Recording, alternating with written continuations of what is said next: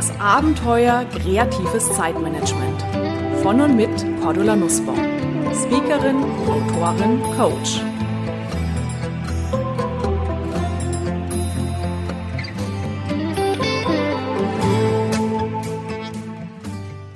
Liebe Hörerinnen und Hörer, wie ist es bei Ihnen? Wie wach sind Sie tagsüber? Wie fit, wie munter, wie ausgeschlafen, wie leistungsfähig?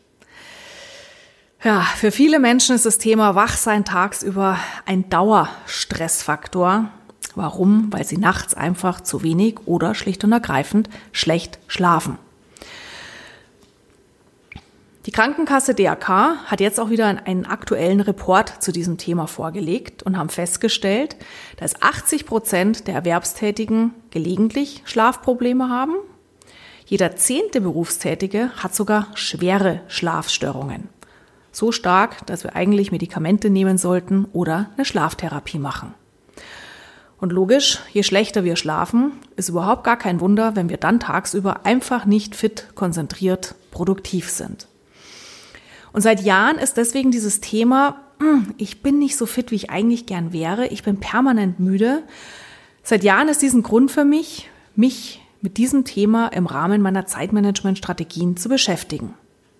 Logisch, ich weiß, bei Zeitmanagement denken viele ja, je, wir müssten uns eben tagsüber besser organisieren, müssten effizienter, effektiver uns aufstellen. Ich bin aber ein großer Fan, zu mehr Zeit, Produktivität, Kraft, Leistung zu erhalten, indem wir vor einer ganz anderen Warte kommen.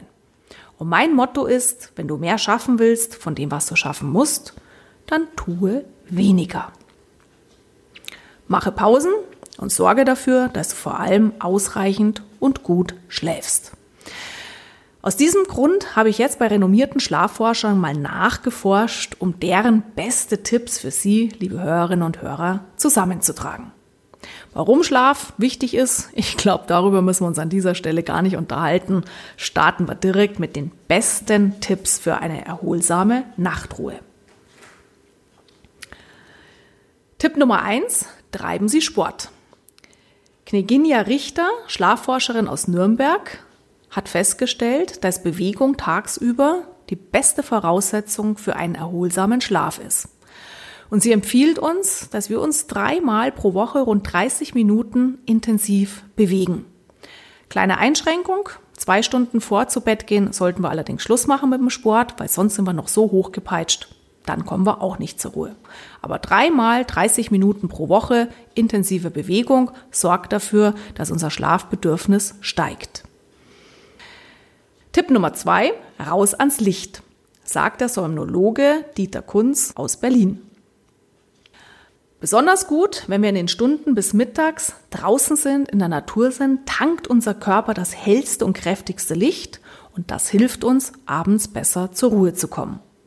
Das hat jetzt auch eine Studie der Uni Michigan bestätigt. Die haben 8000 Testpersonen mal aufzeichnen lassen mit Hilfe einer Smartphone-App, wie sie schlafen, wie also Schlafverhalten ist und haben dann festgestellt, Probanden, Testpersonen, die dem Tageslicht besonders stark ausgesetzt waren, gingen demnach früher ins Bett als diejenigen, die sich den Großteil des Tages drinnen aufhielten. Für uns Büroarbeiter natürlich schwieriger umzusetzen, aber gucken Sie mal, dass Sie im Laufe des Vormittags Phasen haben, wo Sie rauskommen. Tipp Nummer drei. Achten Sie darauf, immer zur selben Zeit schlafen zu gehen und möglichst auch zur selben Zeit aufzustehen. Na, viele von uns, gerade die Nachteulen unter uns, die neigen ja dann dazu, spätestens am Wochenende spät ins Bett zu gehen, spät aufzustehen. Das bringt uns aber in das sogenannte soziale Chat-Lag rein, mit dem Ergebnis, dass unser Körper komplett durcheinander ist und wir wahnsinnig schwer in einen guten Schlafrhythmus unter der Woche wieder zurückkommen. So, und in dem Moment, wo wir zu einigermaßen regelmäßigen Zeiten ins Bett gehen und aufstehen, pendelt sich in unserem Körper dieser Wach-Schlafrhythmus besser ein und hilft entsprechend auch schneller zur Ruhe zu kommen. Tipp Nummer vier gefällt mir besonders gut. Warme Hände und Füße. Auch wieder ein Tipp von Dieter Kunz aus Berlin. Warme Hände und Füße. Warum? In dem Moment, wo unsere Hände und Füße gut durchblutet sind, können sie Wärme abgeben und die Körperkerntemperatur sinkt. Sein Tipp? Wenn unsere Körperkerntemperatur innerhalb von Minuten um 0,2 bis 0,3 Grad abfällt, sei das das stärkste Signal für den Körper einzuschlafen. Tipp Nummer 5, Frischluft tanken. Für einen guten Schlaf absolut notwendig, dass wir viel Sauerstoff haben. Und hier empfehlen die Schlafforscher abends zum Beispiel kurz Stoß zu lüften bei einem großen Schlafzimmer. Und je kleiner unser Schlafzimmer ist, desto besser ist es, wenn nachts zumindest das Fenster einen Spalt offen bleibt. Temperatur sollte irgendwo so zwischen 16 und 19 Grad im Schlafzimmer sein. Das ist ideal. Tipp Nummer 6. Licht regeln. Hintergrund, sobald es in der Früh hell wird in unserem Schlafzimmer, stoppt unser Körper die Produktion von Melatonin, Schlafhormon, und wir wachen auf. Bedeutet also, wir sollten dafür sorgen, dass es so lange in unserem Schlafzimmer tatsächlich dunkel bleibt, bis unsere Aufstehzeit erreicht ist. Tipp Nummer 7. Abends leicht essen und trinken. Das heißt, ein kleines leichtes Abendessen hilft auf alle Fälle, dass wir nicht mit einem riesen vollen Bauch im Bett liegen und deswegen schlecht schlafen. Wichtig auch dabei, bitte kein Salat. Ja, das ganze Rohkostzeug, was ja eigentlich gesund ist, abends am besten vermeiden, weil es definitiv schwer verdaulich ist und auch hier die ganze Nacht im Magen rumort. Kein Alkohol empfehlen die Schlafforscher. Der Grund, in dem Moment, wo unser Körper Alkohol abbaut, stört es den Schlaf. Und ein Sondertipp von Schlafexperte Jürgen Zuley von der Universität Regensburg. Abends was Warmes zu essen macht müde. Wie ist das mit der warmen Milch mit Honig? Auch die hilft, aber nicht, weil die Milch oder der Honig eine direkte Auswirkung auf unseren Körper haben. Ja, das Süße vielleicht ein bisschen im Honig fördert auch nochmal die Entspannung. Ähm, aber der Knackpunkt, warum warme Milch so gut wirkt, ist die Wärme. Haben wir was Warmes im Bauch, fährt unser Körper runter, wir kommen leichter zur Ruhe. Tipp Nummer 8. Tablets und Smartphones bitte verbannen. Das Blaulicht von diesen Geräten, also der, der blaue Farbton, den die Geräte abstrahlen, der hat eine wachmachende Wirkung auf unser Gehirn. Und wenn wir jetzt noch irgendwelche Botschaften wahrnehmen, na, irgendwelche Facebook-Nachrichten von Leuten und ich reg mich total drüber auf, dann hilft das nicht wirklich, um zur Ruhe zu kommen. Ingo Vize, Schlafforscher an der Charité in Berlin empfiehlt deswegen, mindestens eine Stunde vor dem Bettgehen sollten wir sämtliche elektronischen Helferlein ausmachen. Kneginja Richter hat Tipp Nummer 9 für uns und fordert uns auf zu mehr Sex. Warum? Sex setzt das Hormon Oxytocin frei und das ist ein Hormon, was Bindung und Vertrauen fördert. So, und das heißt, wenn ich einen Partner habe in meinem ähm, Schlafzimmer, mit dem auch das Sexleben Spaß macht, fördern wir damit Vertrauen, Bindung und wir können besser abschalten.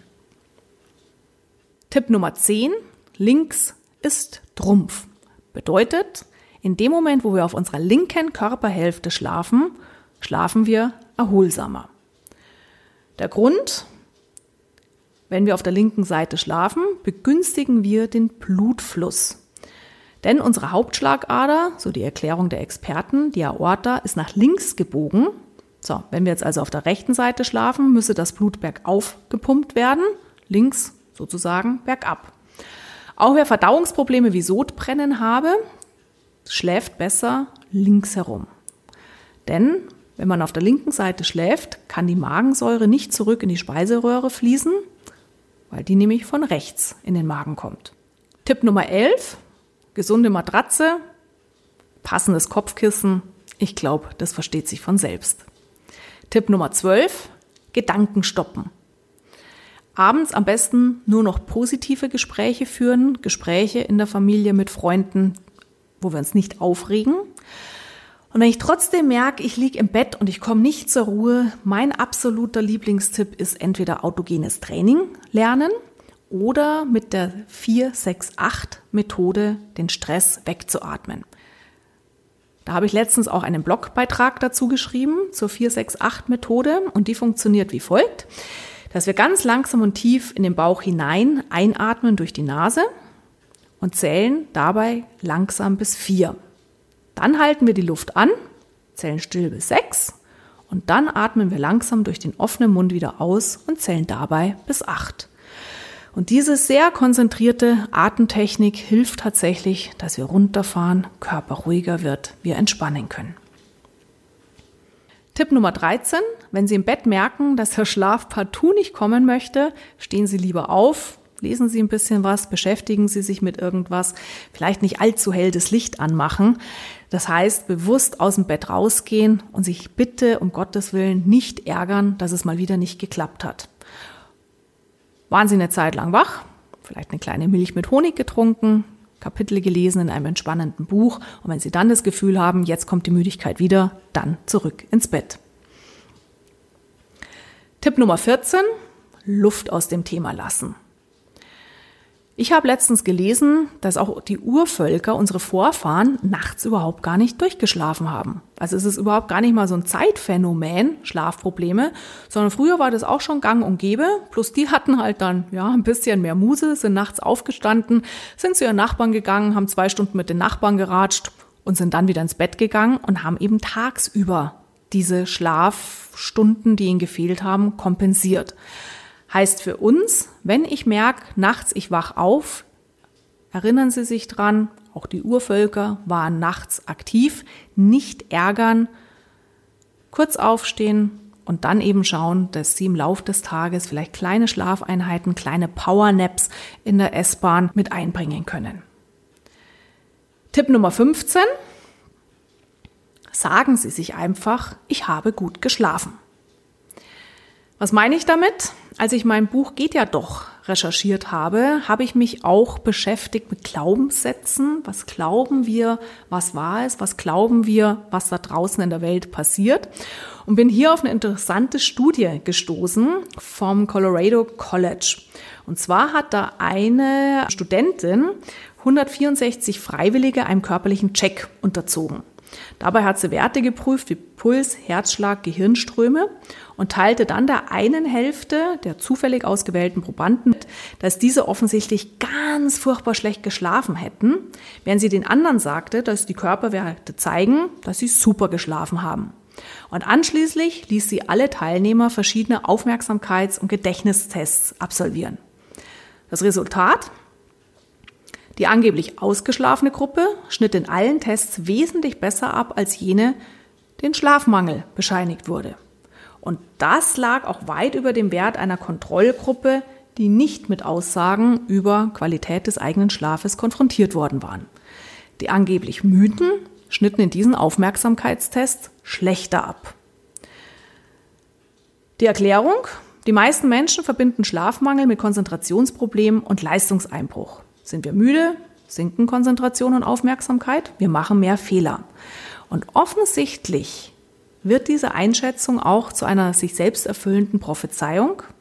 Bedeutet, nur weil wir glauben, schlecht geschlafen zu haben, sind wir nicht fit, nicht produktiv, nicht konzentriert.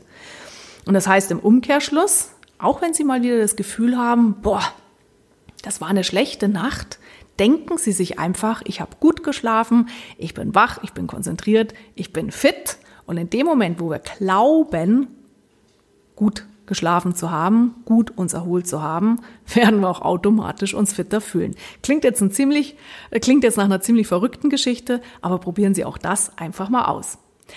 In diesem Sinne, schlafen Sie gut, erholen Sie sich gut und ich denke, für Ihr Zeitmanagement, für Ihr kreativ-chaotisches Zeitmanagement haben Sie damit mal wieder was Gutes getan. Alles Liebe, bis zum nächsten Mal, Ihre Cordula Nussbaum. So, das war es für heute. Ihre aktuelle Ausgabe des Podcasts Kreatives Zeitmanagement von und mit Cordula Nussbaum. Mehr Ideen, Methoden und Strategien für Ihr kreatives Zeitmanagement und für ein erfülltes Leben finden Sie in meinem Blog unter www.glücksfactory.de, auf meiner Website kreativechaoten.com und natürlich in meinen Büchern, E-Books und im E-Coaching. Außerdem können Sie mich natürlich auch live erleben bei Vorträgen und Seminaren und ich würde mich sehr freuen, wenn wir uns auch mal persönlich kennenlernen. Aktuelle Seminartermine erfahren Sie unter www.kreative-chaoten.com. Alles Gute und die besten kreativ-chaotischen Wünsche für einen entspannten Alltag. Ihre Cordula Nussbaum.